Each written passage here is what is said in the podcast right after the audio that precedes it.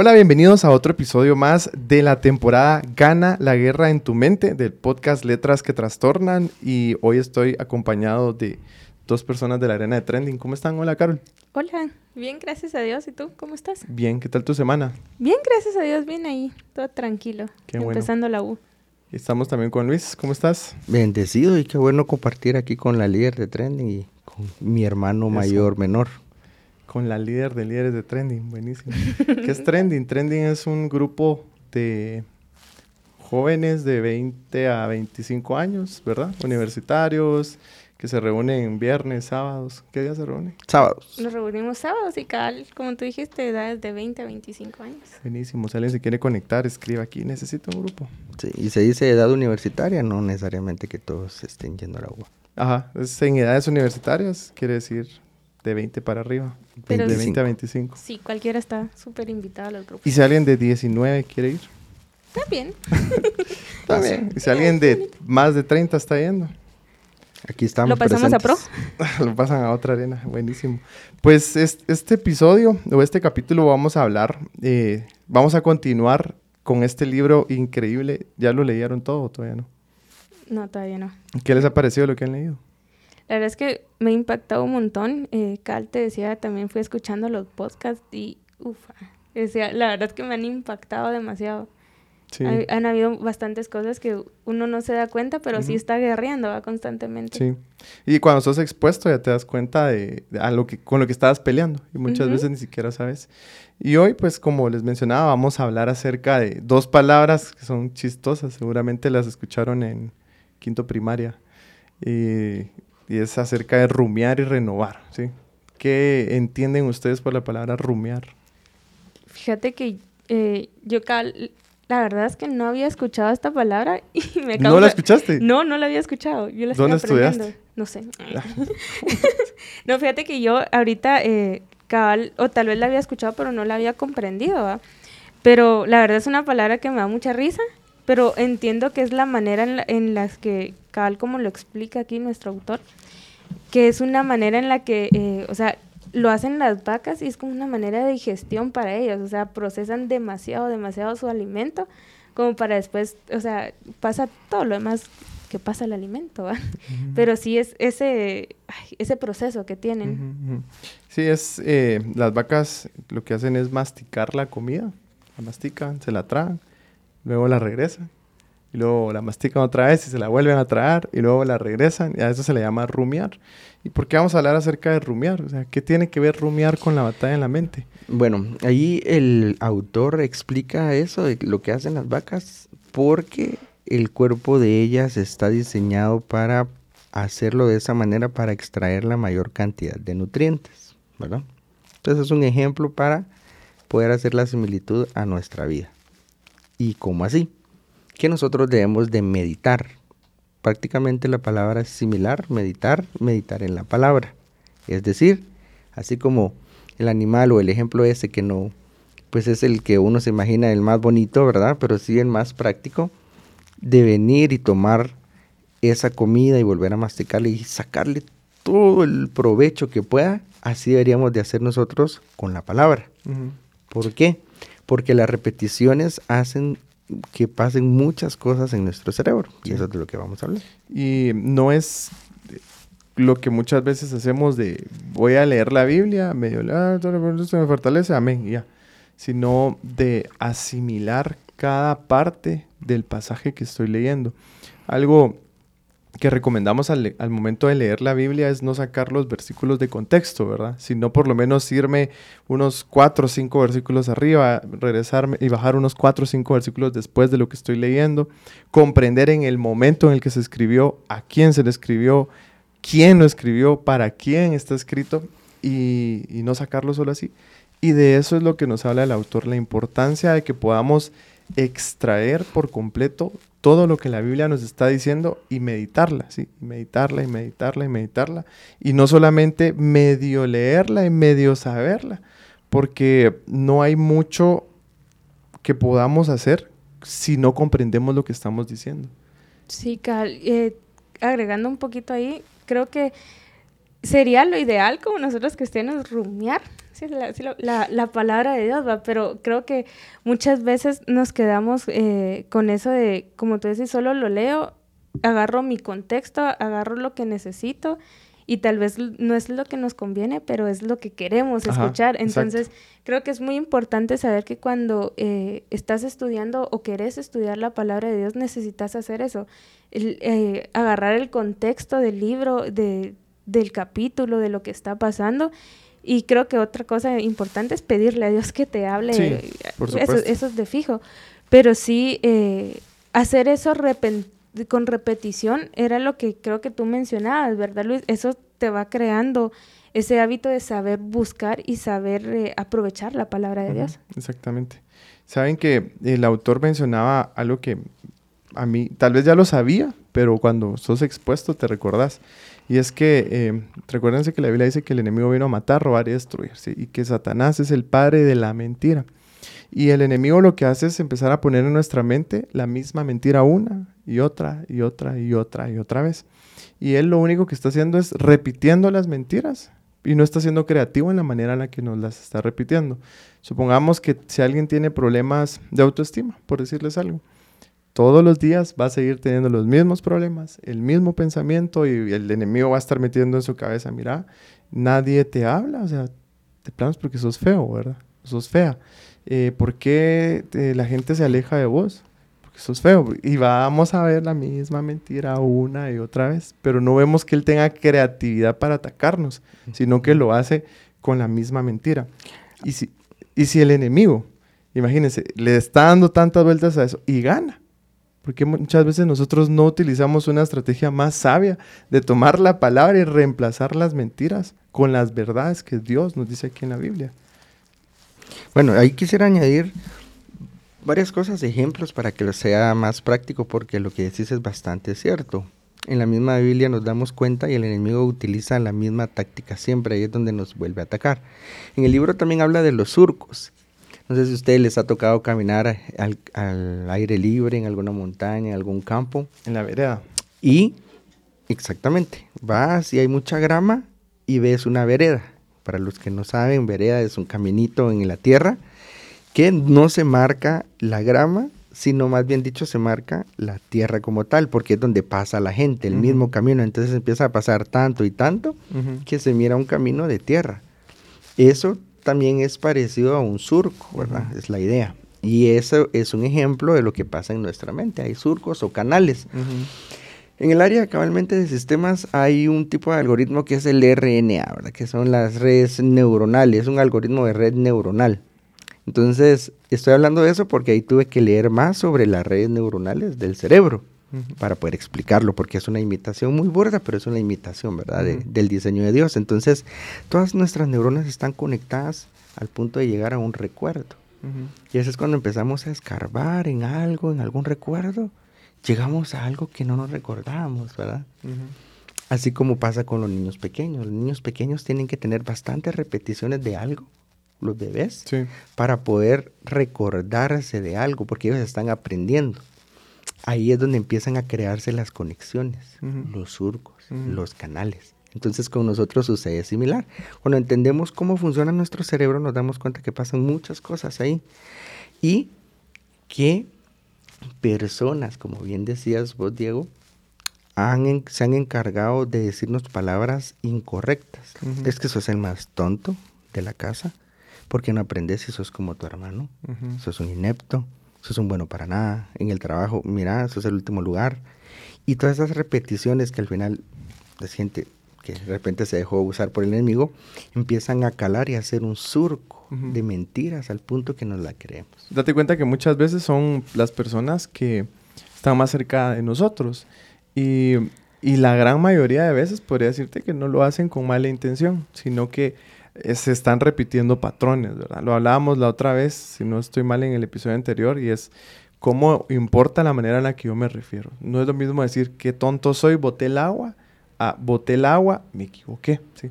En una yo me estoy poniendo en el papel que siempre tomo decisiones tontas. En la otra me estoy poniendo en el papel que me equivoqué y cometí un error. ¿sí? Entonces cuando nos damos cuenta es cultural, es cultural. ¿sí? Eso lo hemos venido haciendo en nuestro país desde hace muchos años, tal vez nuestros papás y sus papás. Y, y no necesariamente lo están haciendo con mal, en mal plan, con malicia, pero sí te afecta que alguien te diga, la qué tonto sos, ¿verdad? Yo creo que, perdón. Sí, sí, dale. Yo creo que ahí es donde nos damos cuenta que el enemigo no es nada creativo, porque vive, o sea, viene utilizando lo mismo que utilizó con mi, por decirte, con, con, mis papás. Está utilizando lo mismo conmigo y así puedo utilizar lo mismo con mis hijos y todo. Pero fíjate que algo que, que me, me, llamó mucho la atención también es que, eh, no sé si ustedes saben esto, pero para crear un buen hábito si no estoy mal, son 27 días los que tenés que hacerlo constantemente para que ese hábito quede. Entonces, el enemigo también se agarra a eso, o sea, comienza a susurrarte, como te decía, la misma mentira todos los días. O sea, en, en, un caso, que eso se da en todos, pero creo que en, mujeres se da un poquito más, va con lo de la autoestima y todo. O sea, el enemigo comienza a decirte como, mira, es que mírate el espejo, estás bien gorda, o mira, eh, no, te, no te queda bien esto, este color no es lo tuyo. O sea, comienza a meter esa misma mentira y esa misma mentira. Y ahí es donde te das cuenta que de verdad no es nada creativo, pero es persistente. y, y, muchas veces nosotros eh, eh, carecemos de esa persistencia. Entonces, en lugar de, de, ponerte todos los días al espejo, tal vez a la misma hora y decirte, mira, sos hermosa, sos hermoso, o sea, Dios te creó y todo, preferimos, es como, a la que aburrido hacer esto otra vez. Somos personas que tienen a su favor el, el tener una, una constancia que no la utilizamos muchas veces.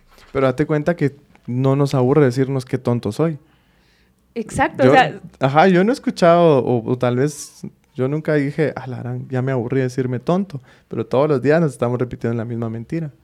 Sí, es que eh, es cuestión, es cuestión como de, uno, del corazón de uno, porque es cierto, o sea, si te das cuenta, las cosas buenas, las cosas bonitas, muchas veces nos cuesta creérnoslas también. Pero te dicen, mira, es que, ah, qué, feo tus zapatos, ¿va? Uno ya se queda así como, ah, la gran, es que me dijo que qué feo, ¿va? O sea, nos siente, y creo que esto lo jalo con, la con el podcast anterior que teníamos, que somos reofendibles, ¿verdad? Entonces, creo que te das cuenta ahí que te cuesta creer lo bonito, porque el mundo también te ha hecho borrar lo bonito que Dios ha puesto en nosotros para quedarte como, mira, lo feo, solo mira lo feo. El, mundo está quebrado por el pecado, sí, recordémoslo. Entonces todo lo bueno que Dios hizo, eh, todo lo que Dios hizo es bueno, perdón. Y todo lo en donde el pecado entra es tergiversado. Entonces nosotros nos creemos las mentiras del enemigo muchas veces, o casi siempre nos creemos sus mentiras, y nos cuesta muchas veces eh, reconocer lo que Dios ha dicho para nosotros, lo que está en su palabra. Y aquí lo que el autor nos invita es que cambiemos la, la estrategia, ¿sí? que no busquemos o no pretendamos tener el mismo resultado si seguimos haciendo lo mismo. Empecemos a ver cuáles son las cosas que yo regularmente me digo, esos surcos por donde voy caminando, esas palabras que yo me estoy recordando todos los días y las reemplace por lo que dice la Biblia. ¿Qué dice la palabra de Dios respecto a nunca vas a lograr nada? No, la palabra dice esto y esto y esto y esto. Y lo voy a recordar, lo voy a estudiar, lo voy a escudriñar y voy a empezar a creerlo. Y esa es la invitación, que empecemos a cambiar muchas cosas que nosotros mismos hemos dejado que entren. Algunas las hemos buscado, ¿sí? algunas nosotros mismos somos los que, ah, sí, entra esto, pero otras simplemente dejamos la puerta abierta. Y el enemigo está ahí, mucha buscando. Anda como león rugiente buscando a quien devorar. Y si medio mira que tenés ahí la puerta abierta de algo, fijo, va a intentar meterlo. Para añadir un poco de ideas más eh, que se puedan ejemplificar en base a lo que acabas de decir, de decir, perdón, porque a veces cada quien funciona diferente. O sea, el cerebro es un arma y la mente es un arma poderosa. Algunos eh, funcionan solo oyendo, algunos con ejemplos, etc. Y rápidamente yo me recuerdo que cuando estaba niño, como padecí de, de la nariz o de rinitis, algo similar, me recuerdo que yo me picaba la nariz a cada rato. Así como cuando aquellos que se están tratando de escarbar el cerebro. Y mi papá me miraba y me decía, mira, si seguís así, te vas a quedar como el señor. Y había un señor que pasaba a recoger cosas usadas. Y yo miraba al pobre señor y el señor tenía una nariz enorme, pero o sea, de plano tenía como una enfermedad, entonces tenía la nariz enorme. Y yo empezaba y me recordaba, yo, no, y después yo me, hasta más grande me empecé a ver la nariz en cierto momento. Y todo ese tipo de, de cosas que nosotros nos han dicho es un ejemplo muy infantil, nos empiezan a calar duro. Como lo que les decía yo de, mira, es que sos tonto, no aprendes, no aprendes, porque no aprendes, pues sos tonto. Y esas palabras hieren, ¿verdad? Entonces, para compartirles, em, pues sí, de personas cercanas, de repente no, no había un pensamiento de que yo pudiera avanzar en la vida, ¿verdad? Digamos, había sido como la persona promedio siempre. Abajo del promedio, más bien dicho, pero de promedio, no tenía nada de extraordinario, chaparro, moreno, guatemalteco, de familia pues pobre y después que más o menos pudieron darme el estudio, no haya mayor esperanza. Pero entre las palabras malas, como acabamos de decir, que es lo que deberíamos de sanar, vienen las palabras buenas, que crean surcos en nuestra mente y en nuestro corazón. Y me recuerdo, les voy a describir rápido la imagen. Estábamos en una galera en un pueblo de San Marcos con mis primos y estaban ayudando todos ahí al negocio de, de mi tía. Saludos, tía. Y estábamos todos parados y mis primos también. Y mi papá empezó a hablar, sí, es que yo conocí a un gringo y de, las, y de los trabajos y todos así. Ah, bueno, sí, pero mire, pero allá es que allá la cosa es distinta. Y él decía, no piensen de que ellos son súper dotados inteligentemente. Tú también lo puedes hacer, vos también lo puedes hacer. Todos tenemos la capacidad. Y todos se quedan así como, ¿será posible? Pero es que eso es otro nivel. Y yo estaba niño. Yo me recuerdo que yo escuché la plática. Y yo tomé esa verdad. Y yo dije, si alguien más puede, yo también tengo que poder. Entonces yo empezaba a mentalizarme, si aquel puede, yo también tengo que poder en todas las áreas, ¿verdad? Laborales, académicas, y empecé a, darle al punto que ahora Dios me dio el privilegio, por alguna razón, de trabajar con personas que viven ahí en Estados Unidos. Y yo digo, la diferencia a veces es solo la disciplina. Sí. No es que haya una diferencia demasiado marcada. Pero todo viene en base a qué es lo que nosotros creamos, en cuanto al pecado, en cuanto a lo que hay en nuestro corazón. Como empezamos el capítulo en Josué 1.8, dice, estudia constante este libro de instrucción, medita en él de día y de noche, para asegurarte de obedecer todo lo que allí está escrito. Solamente entonces prosperarás y te irá bien en todo lo que hagas. Entonces dejamos de oír no solamente mensajes de superación y de tonto y de eso, sino, no soy un mentiroso, no soy un pecador, no soy un inmoral sexual para siempre, un borracho, aunque la psicología diga que, que sí, que no puedes cambiar tu conducta, sino yo soy lo que dice la palabra que soy. Y recordate, para reforzar lo que decís, lo habíamos leído eh, en otros episodios, segunda de Corintios 10, versículo 4, y dice para, eh, voy a empezar del 3, dice, sí, sí, es cierto, vivimos en este mundo, pero nunca actuamos como el mundo para ganar nuestras batallas. ¿Cómo lo hacemos? Para ganar, para destruir la fortaleza del mal, no empleamos armas humanas, sino las armas del poder de Dios. Así podemos destruir la altivez de cualquier argumento. ¿sí? Con la palabra de Dios derribamos argumentos. ¿Y cuáles son los argumentos? ¿Qué tontos sos? Eso es un argumento pero por medio de la palabra de Dios nosotros empezamos a derribarlo. Nunca vas a salir de la pobreza. Por medio de la palabra de Dios yo derribo argumentos, derribo esas murallas que se han construido y luego empiezo a crear nuevos surcos o nuevos caminos. En el episodio anterior eh, estuvimos hablando acerca de crear trincheras de la verdad y se recordarán que el autor mencionaba cómo él ha utilizado ciertas frases y las ha pegado en, diferentes lugares y cada vez que tiene la tentación de ceder ante problemas de financieros, ante cualquier diferente problema, él lee ciertas frases. Hay una que me encantó en específico y era acerca del consumismo. Entonces él agarró la palabra, algunos versículos, y los hizo una frase, ¿sí? Que le sirven a él para eh, enfrentarse a esa lucha. Dice esta específicamente, no soy mis cosas, yo soy lo que Dios dice que soy. Él dice que soy bendecido, pleno y llamado a marcar la diferencia.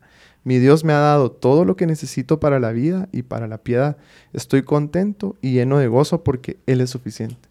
Imagínense que, disculpa, imagínense que cada vez que yo digo, es que no tengo el teléfono que quiero, no, yo soy pleno en el Señor. Es que Él tiene un mejor carro que yo, yo soy pleno en el Señor. Es que mira, aquel tiene más viajes y yo no, yo soy pleno en el Señor y empiezo a traer mi mente, derribo argumentos por medio de la palabra y empiezo a crear esos nuevos surcos, esas nuevas conexiones. Que cada vez que yo tenga la necesidad de pasar la tarjeta para comprar algo que no puedo costear, vengo a la palabra de Dios y eso me da identidad y recuerdo que soy pleno en el Señor. Creo que ahí, la verdad es que lo tengo así como, decirlo, decir. Pero creo que ahí es donde te das cuenta que Dios usa lo que el enemigo no puede, que es la creatividad. Es que es increíble cómo la Biblia también tiene una creatividad enorme de parte de Dios que él vio todo lo que nosotros podíamos pasar y, lo, lo, puso en una Biblia, o sea, un manual donde puedes ir directamente, perdón, puedes ir directamente a decirle, Dios, mira, estoy pasando por esto. Y lo increíble de la Biblia es que tú puedes, eh, era, creo que es lo que hace el autor con eso, es que dice yo, o sea, no es como ay, el fulanito que lo escribió o quien estuviera esa historia, sino es que lo hace suyo, lo hace suyo. Lo hace suyo. O sea, yo nací, yo fui creado en el vientre de mi madre. O sea, todo lo hace como soy yo. Exacto. Porque eso es lo que el enemigo no quiere. Lo que el enemigo quiere es que creas que, no sé si les ha pasado también, va. O sea, es la misma palabra para mí, como la misma palabra que le, va, que le da Dios a Luis, pero yo creo la palabra que Dios le da a Luis, pero no me creo mi palabra. Entonces creo que ahí es donde nos damos cuenta que el enemigo, o sea, lo que ataca es el yo. Yo no me creo. Yo creo lo que Dios le dice a las demás personas, pero cuando Dios me dice a mí es como, ¿cómo, ¿cómo, hacer eso? O sea, ¿cómo me lo va a decir a mí? Y es lo creativo y lo increíble, o sea, hacer la palabra tuya. ¿Sabes qué pasa? Que se nos olvida que Dios es un Dios de individuos, ¿sí? En la Biblia vemos que Dios eh, se refiere a la palabra al Dios de Abraham, de Isaac y de Jacob. No decía al Dios de las tres generaciones, sino Él te conoce a ti específicamente. Conoce a Luis, me conoce a mí, nos conoce a todos específicamente, cuáles son nuestras necesidades. Y Él obra en individuos. Dios no es un Dios de masas. ¿Y, y por qué? Porque en la masa hay bulla, pero donde están los individuos, ahí hay comunión, hay intimidad. Y ahí es en donde Dios nos habla.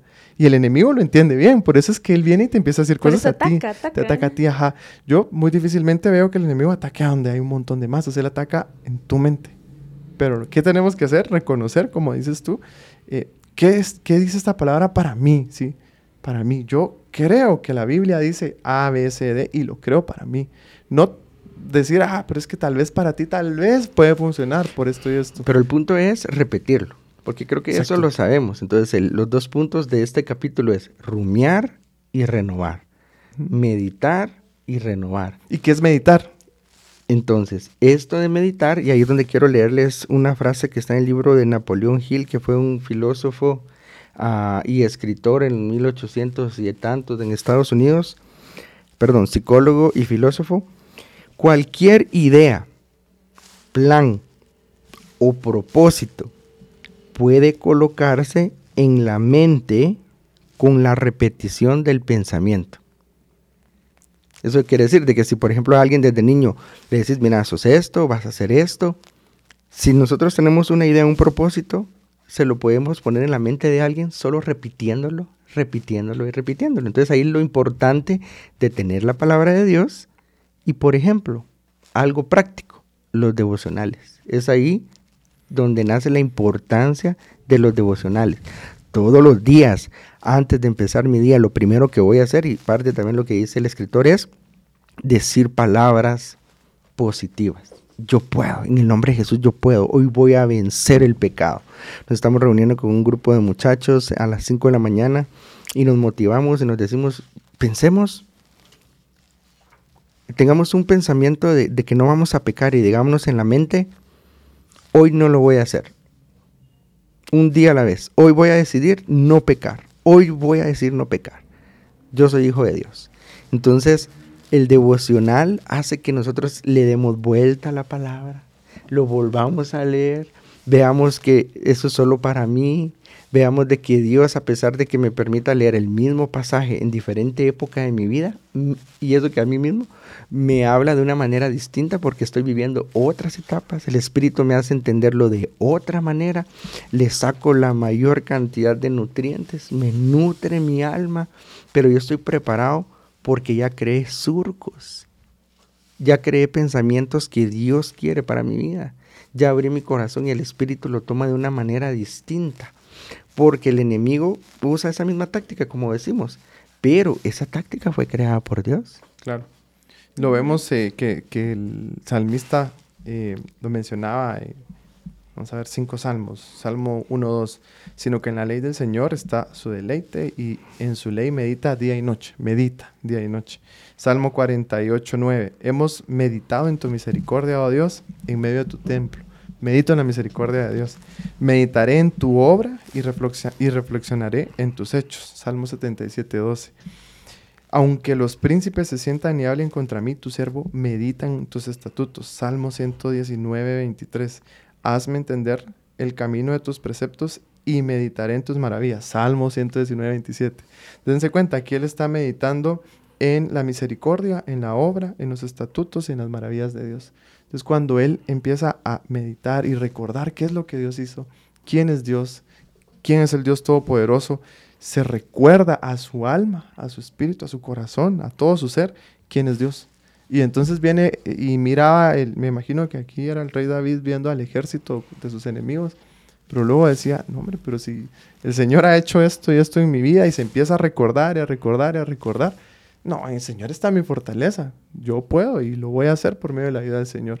En cambio, si él hubiera meditado en una derrota que tuvo, no, ya, aquí a todos nos va a ir mal, ¿verdad? Y esa es la importancia, el repetir esos pensamientos, repetir la palabra, que es lo que más importa, ¿verdad? Para que esas nuevas, esos nuevos surcos se vayan creando en nuestra vida. Yo quiero agregar algo ahí, perdón. no, Fíjate que me llama algo la atención de los, de los versículos que fuiste leyendo, porque menciona las maravillas de Dios, el templo de Dios, la gracia de Dios, pero si te das cuenta, la gracia de Dios es abundante, es increíblemente grande.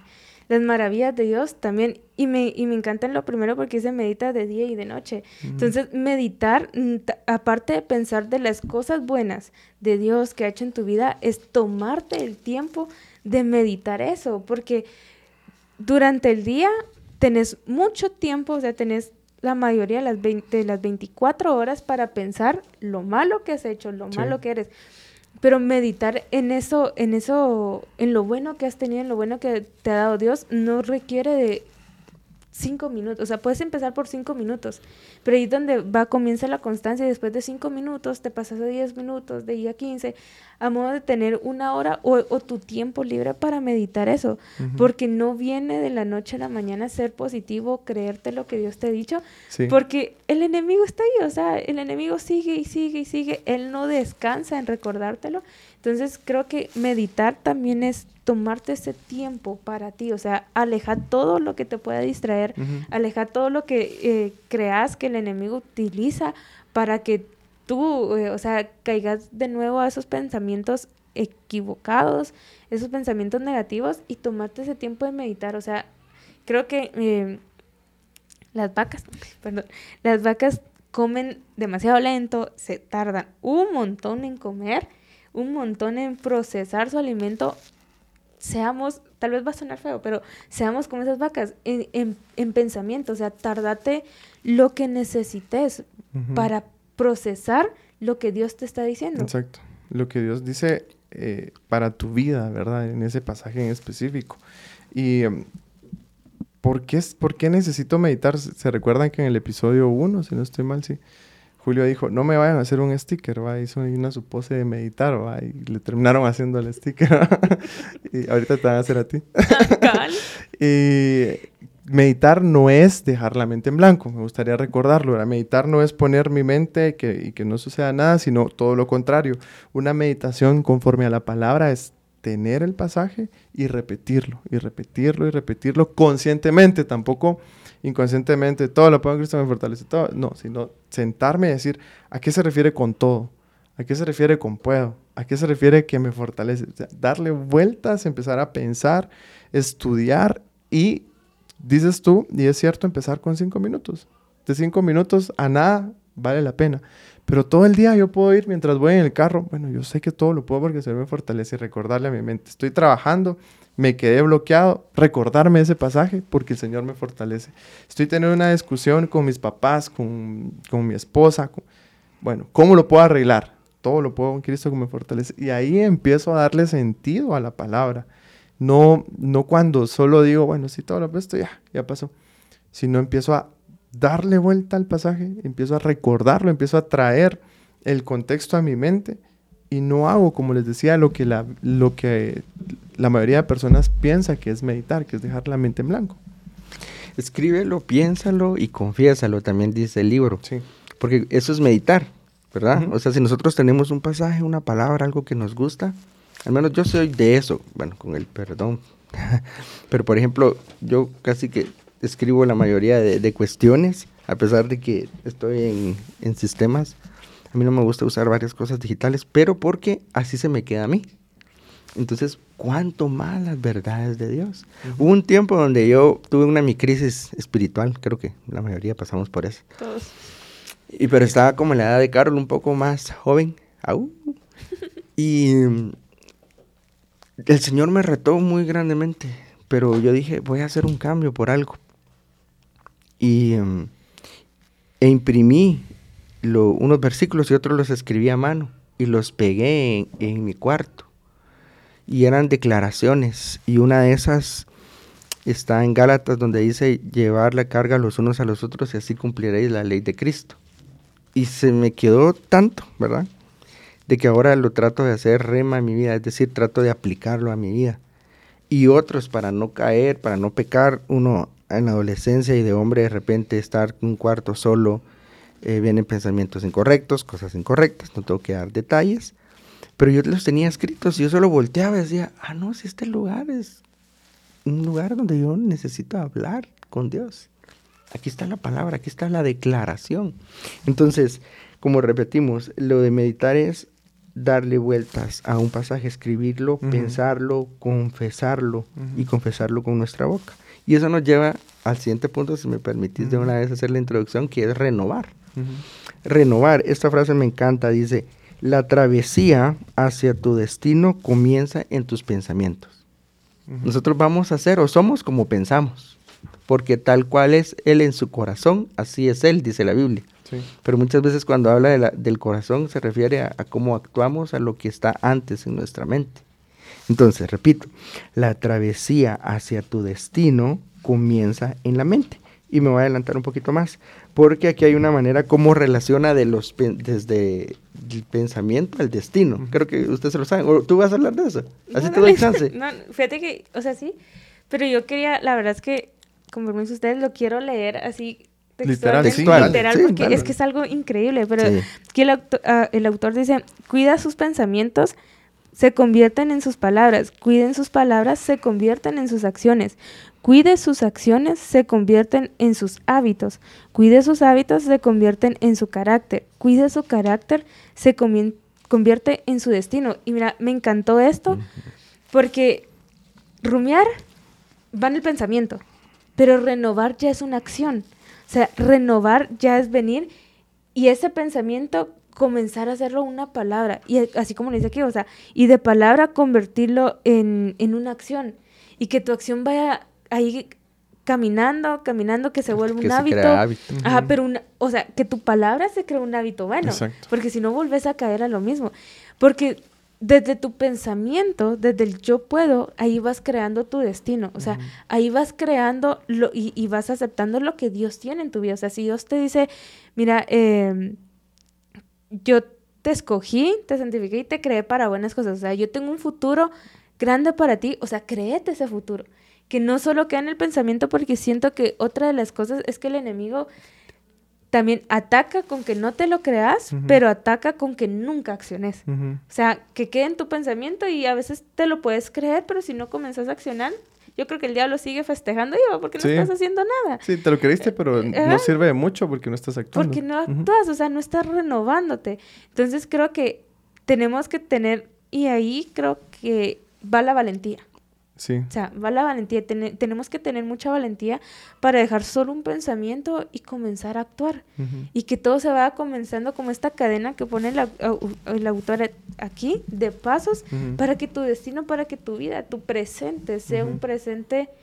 Algo que decían mucho en los, en los podcasts anteriores es que tu mente sea conectada a la mente de Cristo. Exacto. O sea, y, y- ah. y mira, y todo empieza en los pensamientos, en la mente. Pero, ¿qué tenemos que meter entonces en la mente? Dice Hebreos 4:12, la palabra de Dios es viva y poderosa. Es más cortante que una espada de dos filos que penetra hasta lo más profundo de nuestro ser y examina nuestros más íntimos pensamientos y los deseos de nuestro corazón. Si, si estoy viendo que la palabra de Dios penetra en lo más profundo, ¿sí? corta, cambia, y sé que todo empieza en, en la mente, porque no uso la palabra de Dios? Tan sencillo. Entonces empiezo a confesar en mi mente la palabra del Señor, porque eso va a dirigir lo que tú dices, va a mis pensamientos, va a dirigir acciones y luego voy a volver todo eso en hábitos y eso va a determinar el rumbo de mi vida. Hay muchas cosas o acciones que la gente pudiera excusarse de que lo hace con buena intención, o uno, por supuesto, mejor no hablar de la gente, voy a hablar de mí. Y, y yo pienso, ah, lo voy a hacer con esta intención. Pero es mentira, uno ya sabe con qué intención lo hace. Y cuando uno se expone a la palabra, el Señor viene y a uno le hace ver que uno lo está haciendo con una intención incorrecta. Ujú. Puedo dar muchos ejemplos, pero voy a dar uno un poco no tan grosero. Por ejemplo, ah, voy a ir a saludar a esa persona. O lo voy a saludar porque, ah, va, algo que me pasa a mí. A mí me gusta saludar a todo mundo. ¿va? Yo miro y yo quiero saludar a todo mundo y no me gusta que nadie se sienta excluido, por ejemplo. Entonces, cuando es alguien que conozco hace tiempo, por ejemplo, y pasa y está aquí y digo yo, viene y no saluda, entonces yo estoy en mi mente, oh, qué feo, qué mal educado, y puede que sea introvertido, que sea tímido, pero esa no es excusa, todo es- en mi mente empieza, eso es algo tan tonto, va, pero así funciona mi mente. Entonces yo digo, hola, ¿cómo estás? Buenas, ¿cómo amaneciste? Entonces mi intención pareciera ser buena, saludar, si ella no saluda, saludo yo, pero mi mente ya lo hizo con otra intención. Ujú. Te estoy enseñando que aquí se saluda, Ujú. ¿me entendés? Y eso es algo muy simple. Sí. Y renovar, al menos en mi caso, yo sí lucho bastante con mi mente, como ustedes no tienen una idea, pero mi- la mente me da mil por hora. Ujú. Y yo sí me aferro a la palabra de Dios. Yo sí repito versículos en mi mente. Y algo muy importante y trascendental es saber la identidad. Exacto. Porque si yo, porque yo me repito, yo soy hijo de Dios, yo soy nación santa, yo soy pueblo escogido, yo no soy un cualquiera, no soy un moral sexual, no soy un borracho, no soy esto y lo otro, yo soy un hijo de Dios y me comporto como tal. Y eh, lo que dice la palabra de Dios en Santiago 4.7, someteos a Dios, resistid al diablo y él huirá de vosotros. Porque a veces pensamos, es que ya no puedo, va, este chisme ya no lo aguanto, lleva el día 10 y yo tengo que Ya sacarlo. llevo dos horas y no y le voy a decir así con, mira, ¿y cómo has estado? ¿Y cómo va tu vida emocional? Y así con un poco de mentirías, sacando la información a alguien solo para que me diga, ¿y vos qué tal en el área sentimental? ¿O has visto a tal? Y sacamos todo. Entonces ahí van las, la- las intenciones. Pero el punto es de que simple y sencillamente estamos aguantando, queriendo de- decir algo, hacer algo, pecar. Pero cuando resistimos al diablo, él huye de nosotros. Por eso es que tenemos que renovar nuestra mente todos los días y rumiar la palabra. Sabes que nosotros predecidimos, como decía la serie, y a veces creemos que nos estamos engañando entre comillas. Me, dice una vez que la mirad, vas a ir al gimnasio mañana. Eh, Si me levanto, sí, ya yo decidí que no voy a ir, pues. Si yo quiero ir, yo dejo los zapatos ahí, pongo la alarma y yo digo, bueno, dejo todo listo, entonces ya fijo voy a ir. Y así pasa con otras decisiones, ¿sí? Mira, tal y tal cosa, ah, tal vez ya decidiste que no lo vas a hacer. O ya decidiste la intención, como decís vos, ¿por qué estás diciéndole a la gente, eh, buenos días, ¿cómo está? Buenas tardes, Carolyn, qué bueno saludar. Ahí se nota que las intenciones son malas, ¿sí?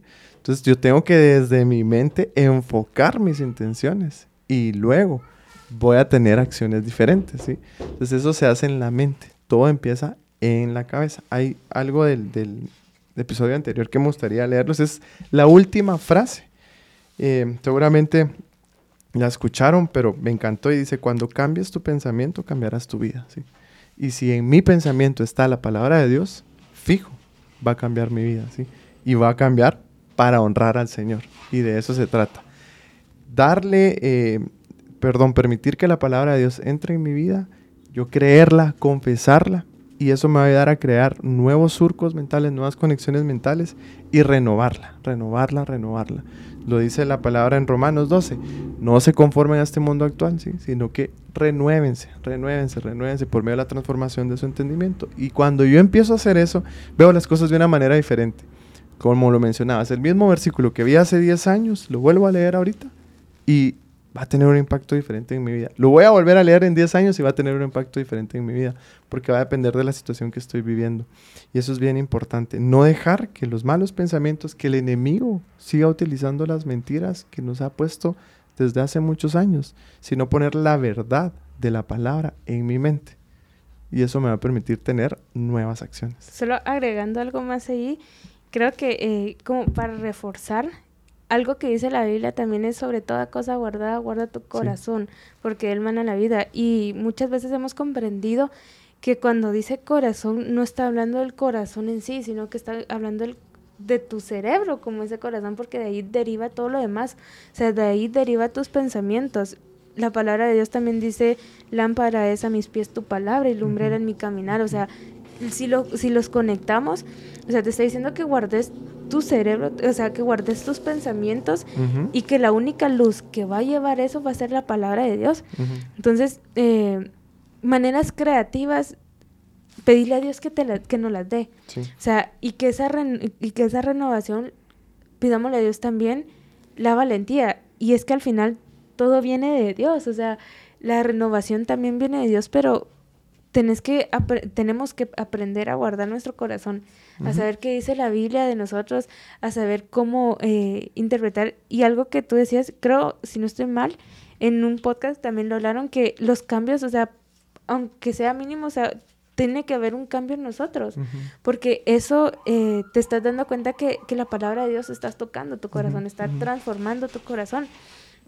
Empezás desde poquito y vas a ir caminando y cuando comenzás a ver esos cambios, tu mismo espíritu anhela tener más cambios. Entonces vas a comenzar a dejar tantos hábitos afuera y decir, o sea, me gusta esto, estoy conociendo mi nueva versión, o, tal vez no mi nueva versión, estoy conociendo la versión que Dios tiene de mí y como me gusta la quiero seguir conociendo, o sea, quiero seguir caminando, quiero, quiero, quiero más. Buenísimo. Yo, yo quisiera terminar mi participación leyendo Isaías 26.3 y este versículo, como decía Luis, para mí hizo un cambio en mi vida hace un par de años.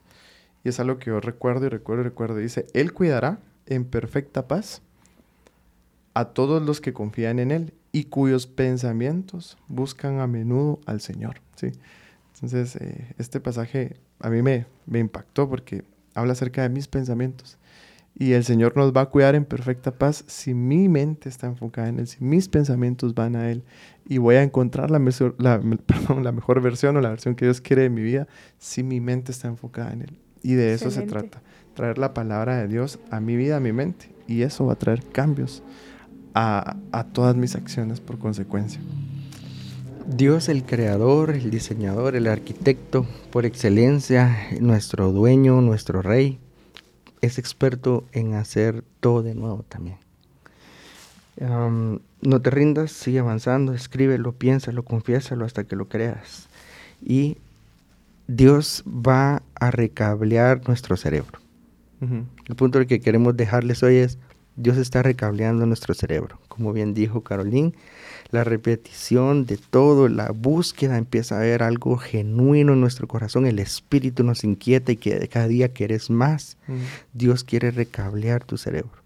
No eres lo que la gente te ha dicho, no eres un borracho empedernido sin solución, no, no, eres un inmoral sexual, no eres un fornicario, no eres un mentiroso, no eres un engañador, no eres un estafador. Eso es lo que el enemigo te quiere poner en la mente. Eres lo que el Señor dijo que eras y el Señor quiere recablear tu cerebro, pero quiere que lo medites para renovar tu corazón y juntos ser una mejor persona y ganar, y, perdón, y ganar la guerra que está en nuestra mente. Excelente. Excelente. Excelente. Excelente. Buenísimo. Un tiempo increíble al lado de Luis y Carolyn. Gracias por eh, estar con nosotros hoy en este episodio. Yo me lo pasé muy bien. ¿Cómo se la pasaron ustedes? Increíble, la verdad es que creo que lo que, que veníamos aquí expectantes, Dios confrontó demasiado nuestros corazones y de verdad eh, es un tiempo muy increíble. Gracias de nuevo por la invitación y espero que todo esto haya sido mucha bendición para todos los que nos escuchen. Igualmente. Y bueno, a todos los invitamos a que puedan compartir este episodio para hacer de bendición a otras personas. Sabemos que en la mente es en donde comienzan eh, muchos problemas y como eh, dijo el filósofo Vicosi, es en el corazón donde comienzan las guerras, así que empecemos a cambiar nuestro corazón, nuestra mente, denle me gusta, compártanlo, escríbanos algún comentario que nos van a servir un montón y los esperamos en otro episodio del podcast Letras que Trastornan. Dios les bendiga. Bendiciones. Adiós. A la otra hay machistas.